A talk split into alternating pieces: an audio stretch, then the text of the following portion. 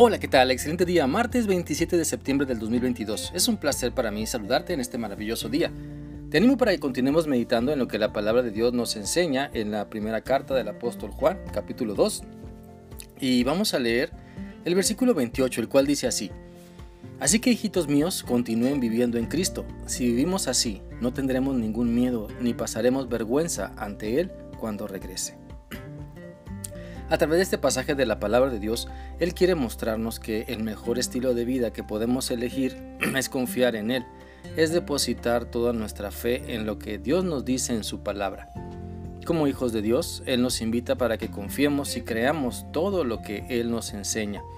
Él nos invita para que esas dudas que tenemos puedan ser disipadas cuando aplicamos su palabra a nuestra vida y entonces conocemos por experiencia su maravilloso poder. Así que el remedio para nuestros males es y será siempre vivir en Cristo. Es decir, vivir confiando en que con Cristo lo tenemos todo y nada nos falta.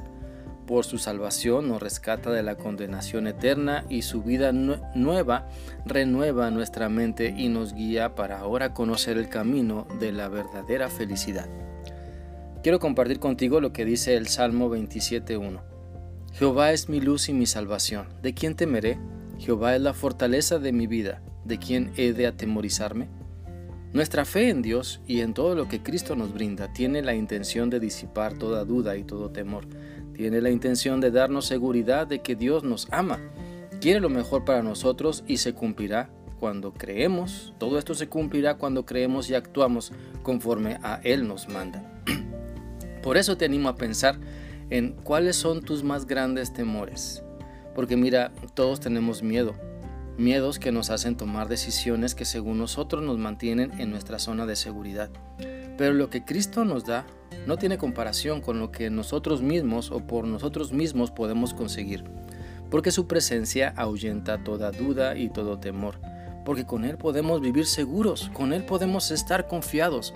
No que todo saldrá como queremos, sino que todo va a estar bien porque su voluntad será hecha. La Biblia dice en Jeremías 17, 7 y 8 lo siguiente. Bendito el ser humano que confía en el Señor. El Señor será su confianza. Será como árbol plantado junto al agua que extiende sus raíces hacia la corriente y no teme cuando llegue el calor, no se preocupa en la época de sequía y nunca deja de dar fruto.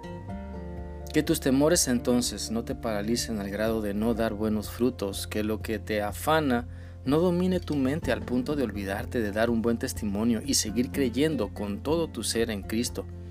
Que tu fe en Cristo no te avergüence, porque Dios te ama y siempre respalda cuando haces tu voluntad. Eres su hijo si has recibido a Cristo en tu corazón.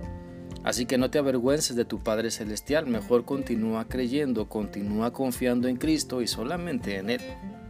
Mira, hay una historia que dice que un buen día una mujer estaba esperando el autobús, una mujer ya mayor, esperaba el autobús en un barrio peligroso. Entonces un policía que era nuevo se le acercó y le preguntó, ¿quiere que espere aquí con usted? Y la señora dijo, no, gracias, no tengo miedo. Entonces el policía le dijo con una sonrisa, ¿le importa a usted esperar aquí conmigo?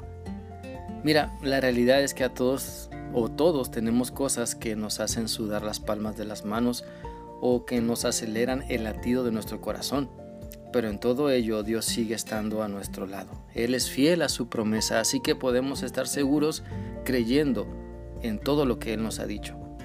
Te animo entonces a que confiemos y sigamos confiando para que creyamos y sigamos creyendo en Dios pese a las situaciones difíciles y complicadas de la vida porque esa fe en Cristo nos transforma para tener valor, nos ayuda para fortalecernos en su palabra.